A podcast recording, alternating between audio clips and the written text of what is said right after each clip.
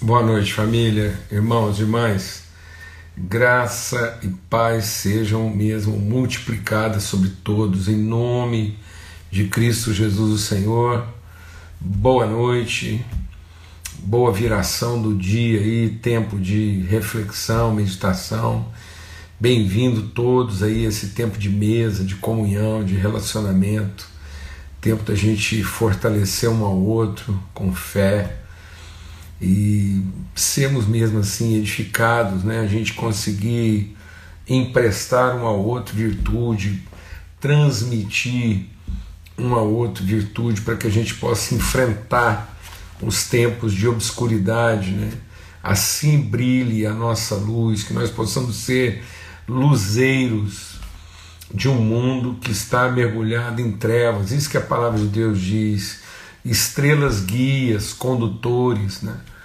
Esse é o propósito na vida de todo filho e filha de Deus, no meio da obscuridade, a nossa vida brilhar como luz, né? luz de, de orientação, luz de direção, em nome de Cristo Jesus, o Senhor. Amém? Nós não podemos nos ressentir da maldade do mundo, nós não podemos nos ressentir né, das dificuldades que hoje permeiam as relações humanas, mas nós temos que assumir a responsabilidade de trazer direção, rumo, orientação para essa realidade, sermos a luz de Deus. Assim brilhe a nossa luz, para que as pessoas vejam as nossas obras e glorifiquem a Deus. Nós somos o sal dessa terra, nós temos a responsabilidade né, bendita, graciosa, de interromper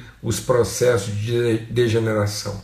É isso que o sal faz, ele interrompe, né, ele, ele, ele impede a proliferação daquilo que contamina, daquilo que corrompe, daquilo que degenera, e ele, ele resgata, ele, ele realça os, os, os valores, né, os sabores os tons, as nuances daquilo que precisa ser revelado. Amém? Então é com esse ânimo, com essa disposição, com esse empenho, haja o que houver, né, a gente possa mesmo assim ser renovados e sermos renovados e renovar uns aos outros. Nosso empenho de mesa aqui, é, em todo esse tempo que nós estamos juntos aqui, é no sentido de trazer esperança, trazer ânimo, trazer disposição, renovação de fé, de entendimento. Amém, amados? Então, em nome de Cristo Jesus, é para que é para que a sua travessia noturna não seja perturbada, não seja confusa, ainda que a gente atravesse por um vale de sombra da morte, não temeremos mal algum, porque o Senhor está conosco, a sua vara o seu cajado nos consolam. E aqui nós estamos aqui em oração, colocando nosso coração diante de Deus, colocando tudo que Ele depositou na nossa vida a serviço dos nossos irmãos. Continuamos em oração pelo Zé João, continuamos em oração pelo Fernando, que teve, e a Flavinha, tiveram um dia difícil aí, muita angústia, Flavinha. A gente sabe, o Fernando é muito querido, é muito querido. Nós não precisamos dizer para o Senhor o quanto o Fernando é querido, o quanto que o quanto que nós o queremos com vida restaurada. Por isso nós estamos juntos, em oração, em, em, em apresentação de comunhão. Então nós estamos aqui concordando na nossa comunhão que nós queremos a vida do Fernando aqui conosco por mais tempo, para a gente poder ainda materializar. Louvamos a Deus e muita gratidão mesmo pela recuperação da Márcia, esposa do César. Um susto tremendo, a Márcia passou aí, sofreu um acidente doméstico e, e teve que ser imediatamente conduzida para UTI, uma situação grave e a bondade de Deus, ela já está de volta em casa e se recuperando, teve alta. Então a gente agradece a Deus mesmo tudo isso. Né? A forma digna, outra coisa é a forma digna com que todos esses irmãos, estamos aqui falando de, de pessoas que estão enfrentando grande tribulação, mas com, com amigos, com irmãos, juntos, não sozinhos.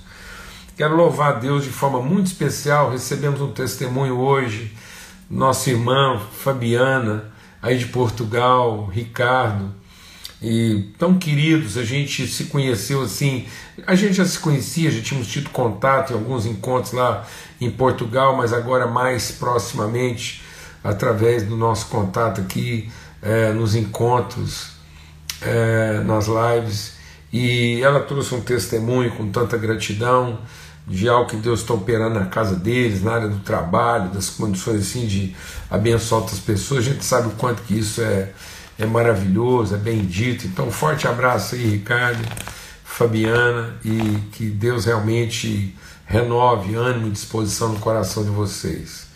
Né? Ontem eu, eu recebi um sinal aí da Ju Andrade, que é a autora desse quadro aqui. Ó. Eu estava falando do quadro aqui que foi um presente né?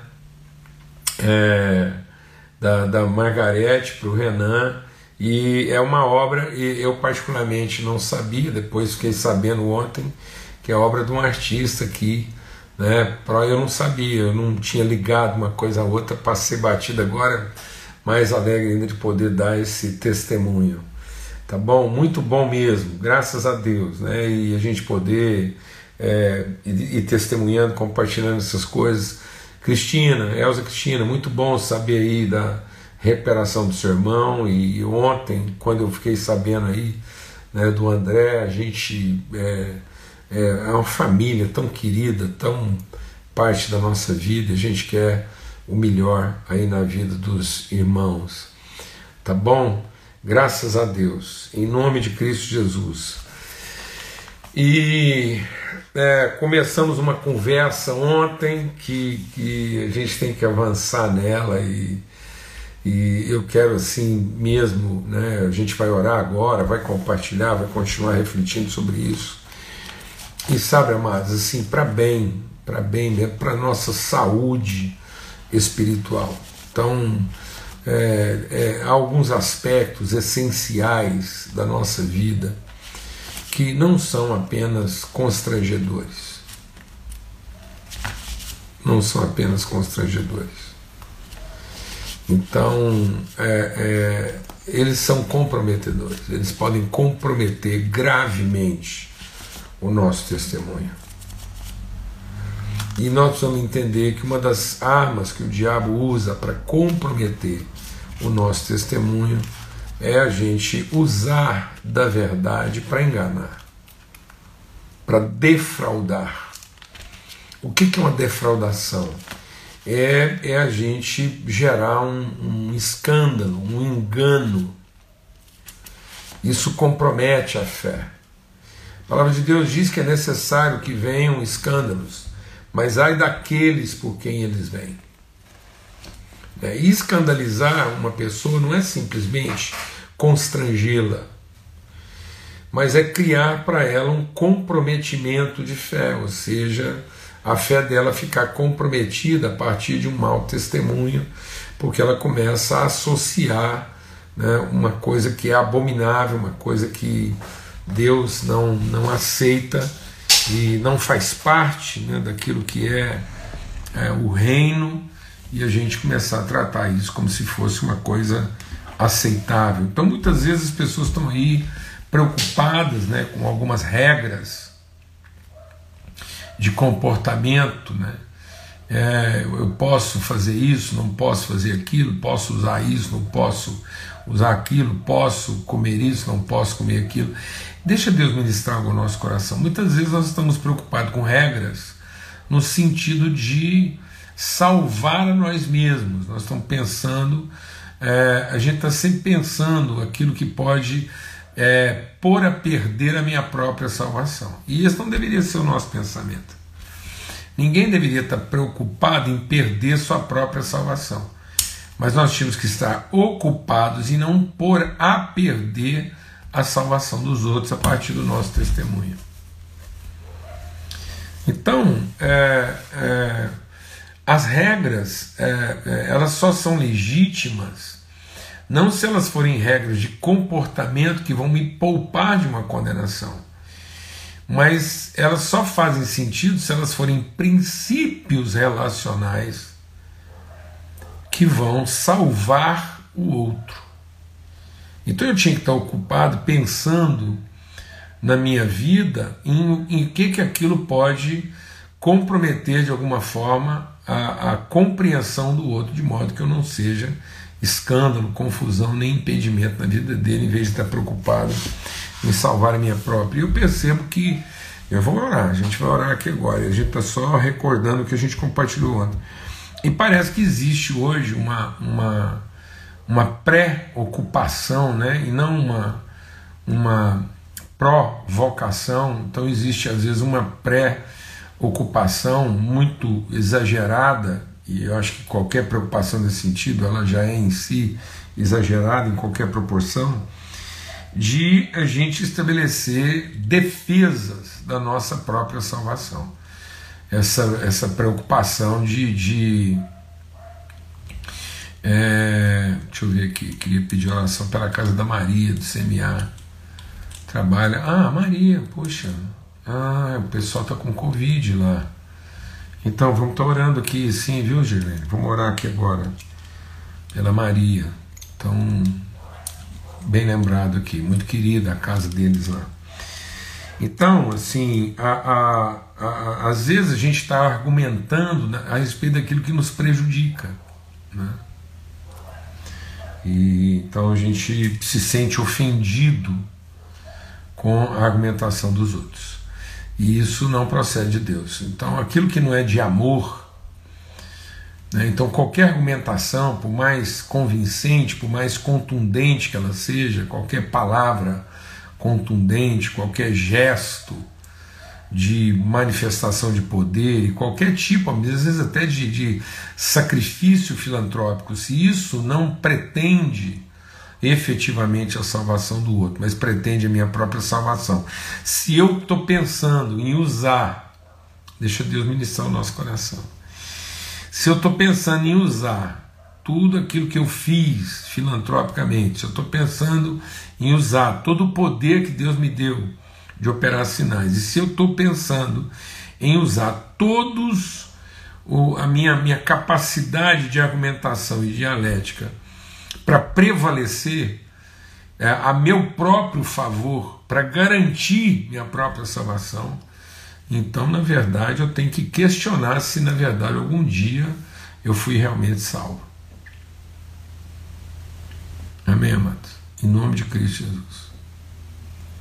Em nome de Cristo Jesus. Então, eu não posso é, pensar que alguma coisa que eu faça, seja por palavra, por obra, né, por, por, por é, sinal, por capacidade, que for qualquer coisa que eu faça, eu não posso pensar em um dia receber os créditos disso de Deus, como se em algum momento eu tivesse feito isso para me garantir. Pai, muito obrigado pelo teu amor, obrigado pela tua bondade. Queremos, ó oh Deus, é, orar agora mesmo, assim, abençoando a casa da Maria, seu esposo, seus filhos, uma família tão querida, tão, tão pronta, tão disposta, tão alegre em servir, em nome de Cristo Jesus, o Senhor, pelo sangue do Cordeiro, que eles sejam guardados de todo mal. O Deus, em nome de Cristo Jesus, Senhor, a luz bendita do Senhor iluminando o coração da Flavinha, Maria Fernanda, Senhor do Fernando lá e, e fortalecendo, animando. Obrigados, Deus, por todos os sinais mesmo de bondade, misericórdia, fidelidade expressa, revelados, manifestos, e que nós possamos continuar crendo que todos os pensamentos do Senhor a respeito de nós são pensamentos de paz e não de mal, para nos dar futuro e esperança, no nome de Cristo Jesus, o Senhor. Amém e amém. Graças a Deus. Dentro daquilo que a gente está meditando hoje, a gente quer continuar nisso. É bom a gente lembrar né, o que está lá em Jeremias. Então, quando Deus está falando através do profeta Jeremias, ele diz assim: Olha, eu, eu abomino, é, é Deus Há, há um momento né, na conversa de Deus com Jeremias que ele diz assim: por favor, peça para esse povo parar de falar em meu nome.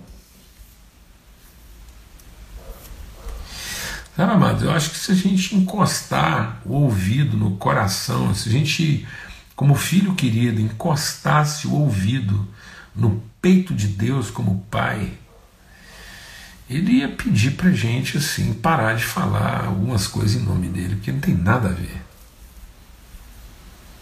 Nada a ver. Ontem a gente mencionou aquele texto de Jesus lá, quando ele lá no Evangelho de João diz o quê? O apóstolo João registrou no seu evangelho. Um tempo em que as pessoas destruindo, destruindo um irmão, pensam que estão prestando culto a Deus. Então, tem gente que, é, em nome do culto a Deus, não tem o menor escrúpulo, não tem o menor sinal de bondade nem de misericórdia para com as pessoas. Né? Então, essa crueldade, essa, esse zelo, né? que é o que é a exortação de Jesus à igreja de Éfeso. Então, a igreja de Éfeso, né? ela, ela foi exortada nisso, o seu zelo.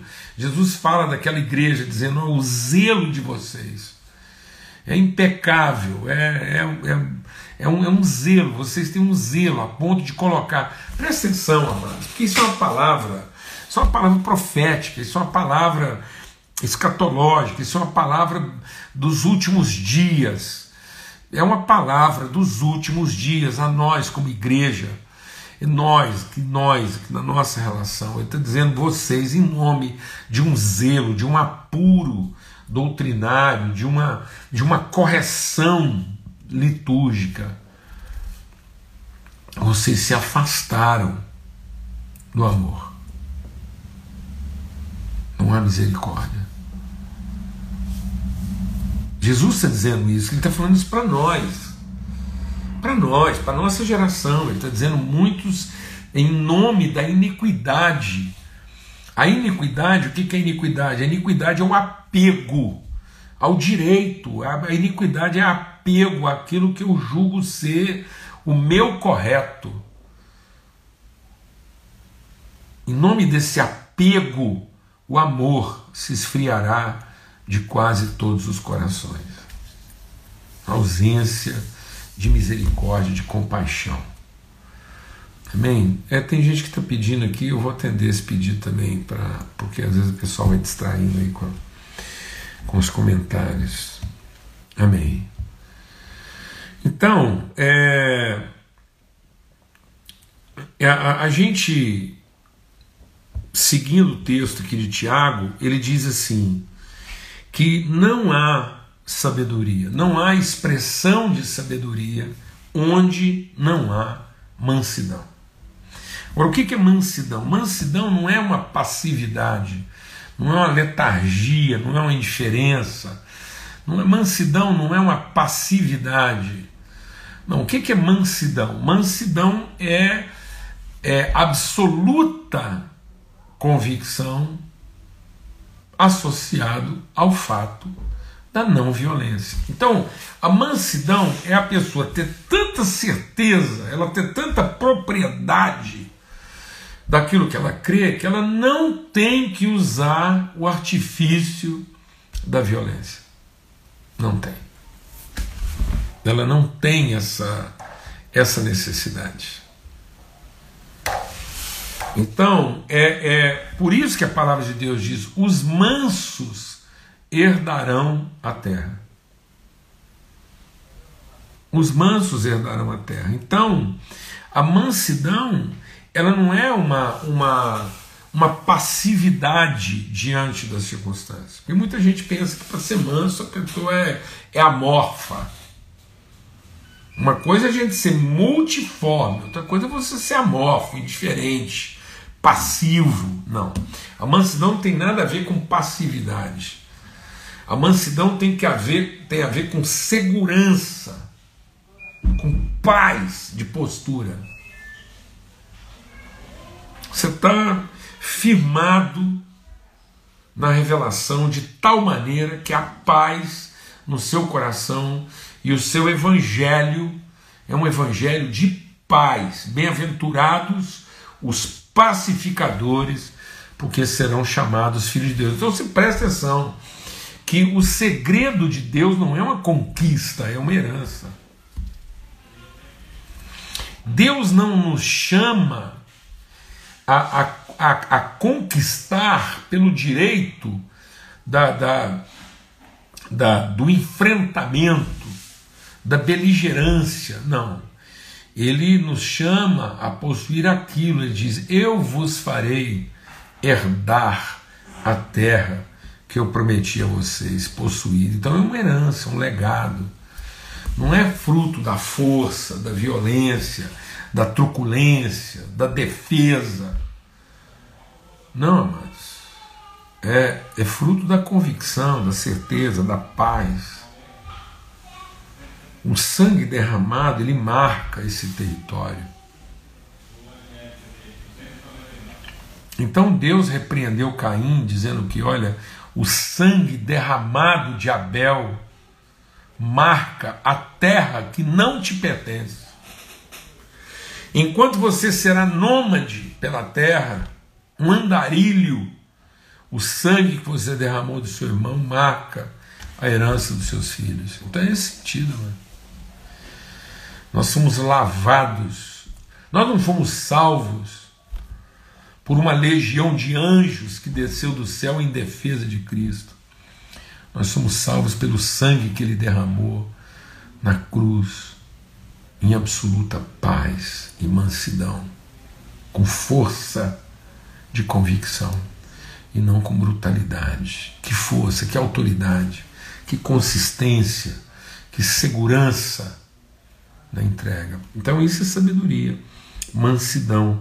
Isso leva a uma boa conduta. Nós somos filhos de Cristo, somos como ovelhas levadas ao matadouro. Paulo diz: em nós opera a morte, para que nos outros opere a vida. Somos como ovelhas levadas ao matadouro. Somos entregues à morte todos os dias.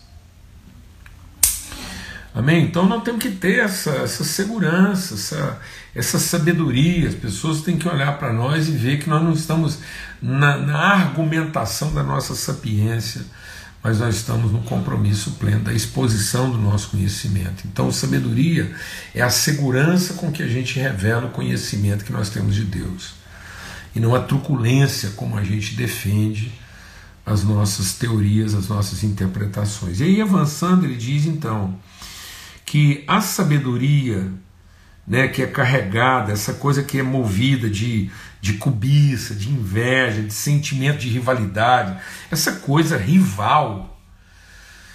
Ô, irmãos, essa coisa rival, essa coisa, essa coisa assim, por cima do muro, né? essa coisa assim, flecheira, essa coisa assim, espadachim. Pelo amor de Deus, essa coisa, meu Deus do céu, essa, essa coisa assim, é, é, é, é esses, esses, torpedos que a gente anda disparando em direção uns aos outros, esse, essa, esse malabarismo, sabe aquela coisa Bruce Lee? de ficar fazendo aquela dança para ver se intimida. Não, pelo amor de Deus. Vamos deixar isso lá para os animais. Ele, porque ele fala isso, ele fala essa coisa da rivalidade, querer marcar território, de querer defender fronteiras. Essa não é a sabedoria que desce do alto. Pelo contrário, vamos chegar na sabedoria do alto, mas por enquanto ele está dizendo pelo contrário. Essa sabedoria, que é uma forma de sabedoria, mano. Vou te falar, tem gente que está se tornando expert, expert em, em, em, em difundir essa forma competitiva. É uma forma competitiva não é uma sabedoria de promover os outros, é uma sabedoria de se promover à custa dos outros.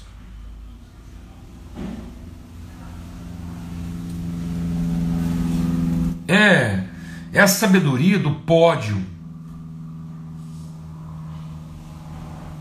Quem chegou primeiro? E não quem optou para que, ainda que chegasse por último, garantir que todos chegassem. Palavra de Deus diz: os últimos serão os primeiros. Deus não está interessado em saber quem chegou primeiro.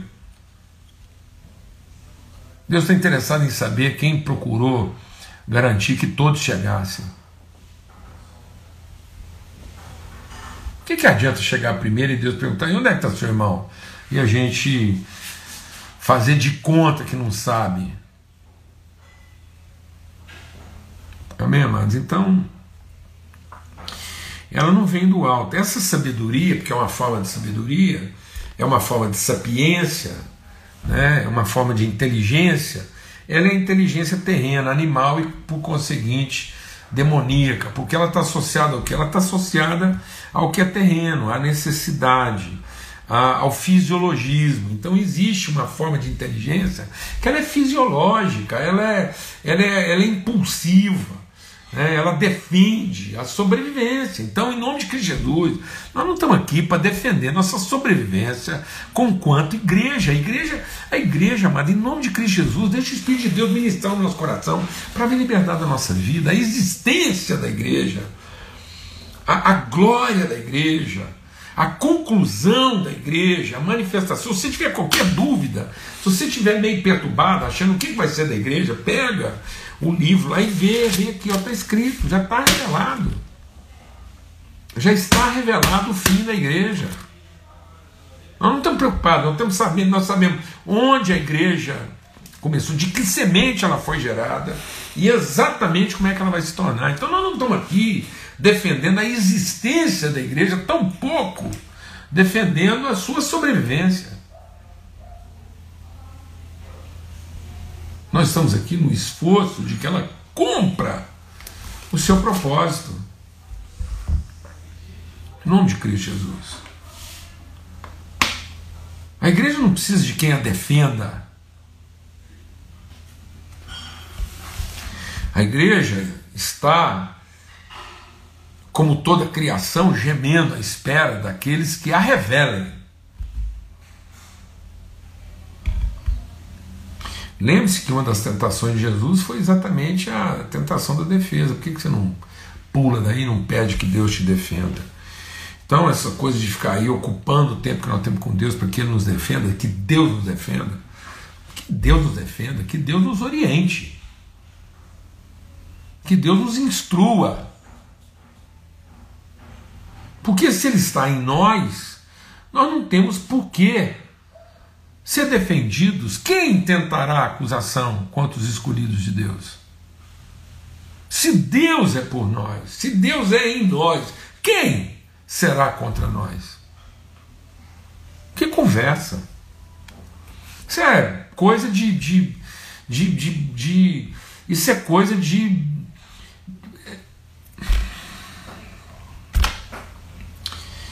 de uma coisa terrena.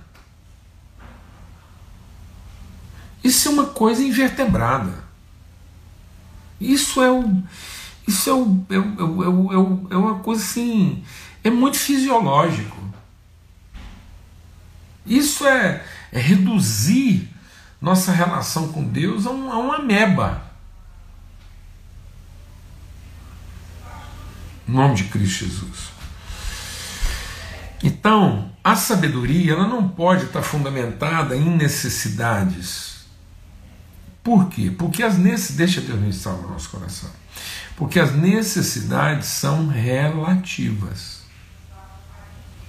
As suas necessidades muitas vezes não são as minhas necessidades. Então, se eu for desenvolver uma teologia, se eu for desenvolver sabedoria com base na satisfação das necessidades, então, amados, isso vai ser relativo. Não vamos ficar como aquela. Sabe aquela figura da mula que tem uma vara, lembra daquela figura é, é, lendária lá, né, das fábulas, aquela mulinha que tem uma cenoura, pendurada lá na ponta da vara para que ela possa caminhar sempre na expectativa de que vai.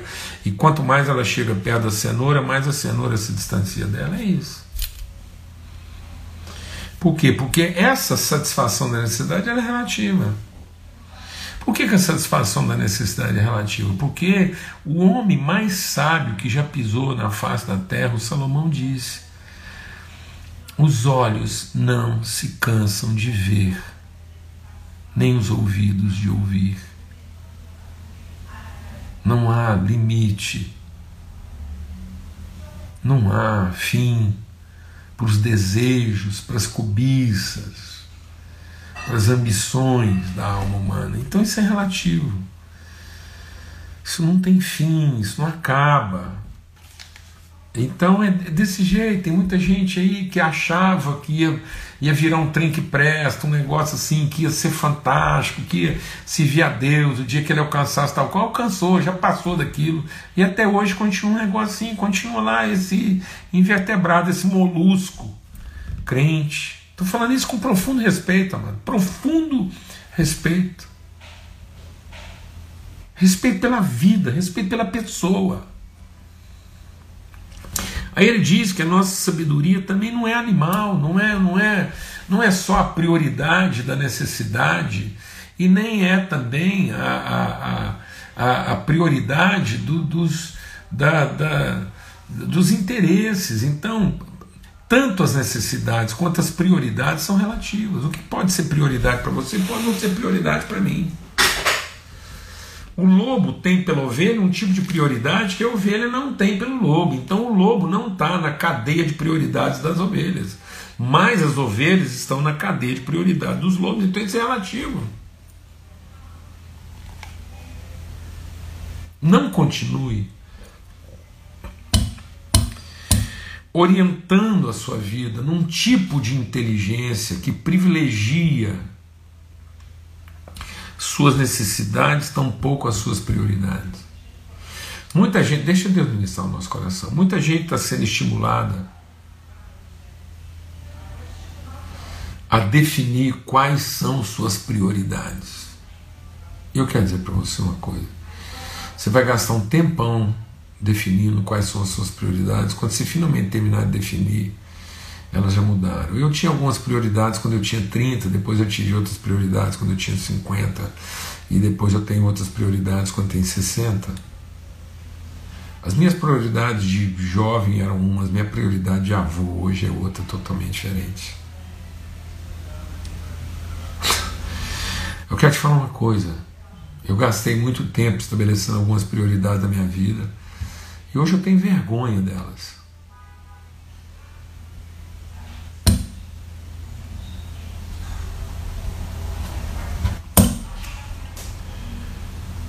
Tenho vergonha de como às vezes eu, eu feri tanta gente na defesa dessas prioridades. Estabeleça, encontre quais são os seus princípios, seus fundamentos, aquilo que é essencial na construção das suas relações. O que é essencial? Não é o que é prioritário não, o que é essencial? Às vezes você vai começar o dia se organizando para uma reunião que você julga prioritária. E ela entra em absoluto conflito com aquilo que é essencial em alguns minutos.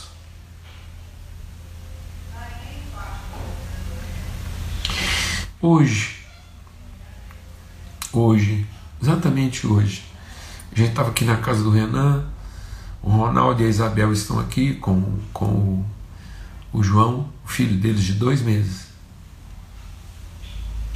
Dois meses. A Bebel, a Isabel, ela, ela, ela se desdobra como mãe no cuidado com o João, dá até gosto de ver. E hoje a gente tinha um dia aqui, assim, a gente está preparando aqui para o parto da Lidinha, todo mundo se organizando, viemos aqui para ajudar, para estar tá junto, tomando todos os cuidados e assim, disciplina.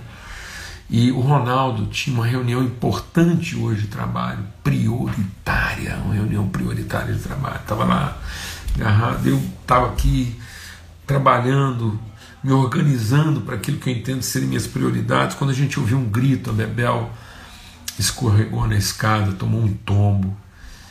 O João bateu com a cabeça no último degrau da escada. E ela entrou assim, minha agonia, pensando que alguma coisa mais grave pudesse ter acontecido com ele. Ela, como mãe, carregando, tudo que ela faz é querer proteger ele. Agora, ela no braço dele, ele no braço dela estava sendo. A gente foi para o hospital, chegamos lá, encontramos a nossa irmã Izie, querida, estava lá, nos acolheu como, como irmã querida, cuidou lá da Bebel. Ela ficou lá seis horas de observação com o João. Eles estão de volta em casa, estão bem. Enquanto a gente estava lá, várias crianças acidentadas entraram. Lá é um centro de especialidade de oncologia. Tantos dramas sendo vividos.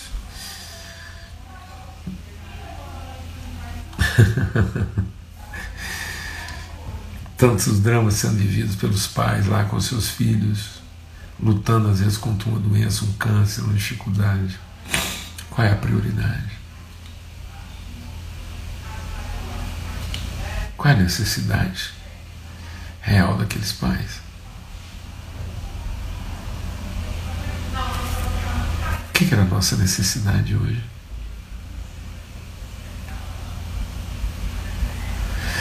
Qual era a prioridade do nosso dia? Ou nós paramos tudo, esquecemos das nossas necessidades? Antes do tombo, a necessidade da bebê era tomar um bom café para produzir leite. Prioridade do Ronaldo era poder dar atenção numa reunião de trabalho. A minha prioridade era conseguir discernir de Deus o que, que a gente pode repartir com a família, com os irmãos. E de repente, tudo parou. Em função daquilo que é essencial. Amém, meus irmãos? Sabedoria verdadeira. Sabedoria verdadeira não entra nessa competição desgraçada, rude, violenta, em que a gente se destrói mutuamente na defesa do que é necessário ou do que é prioritário, mas a gente se sacrifica a qualquer custo para defender o que é essencial na nossa relação. Em nome de Cristo Jesus, o Senhor. Que o amor de Deus, o Pai, a graça bendita do seu Filho, a sua bondade, a sua bondade, sua mansidão, comunhão, o testemunho, a orientação, o consolo do Espírito Santo de Deus seja sobre todos hoje e sempre. Amém? Amanhã, se Deus quiser, a gente está aqui nessa mesa compartilhando. Quem sabe até já celebrando aí a chegada do Pedro, tá bom? Obrigado pelas orações, pelo cuidado de todos aqui com a nossa casa. Um forte abraço. Eu perdi a hora que eu já passei no, no nosso tempo regular. Já estou na prorrogação. Mas um beijão. Fique em paz, um forte abraço. Em nome de Cristo Jesus, Senhor.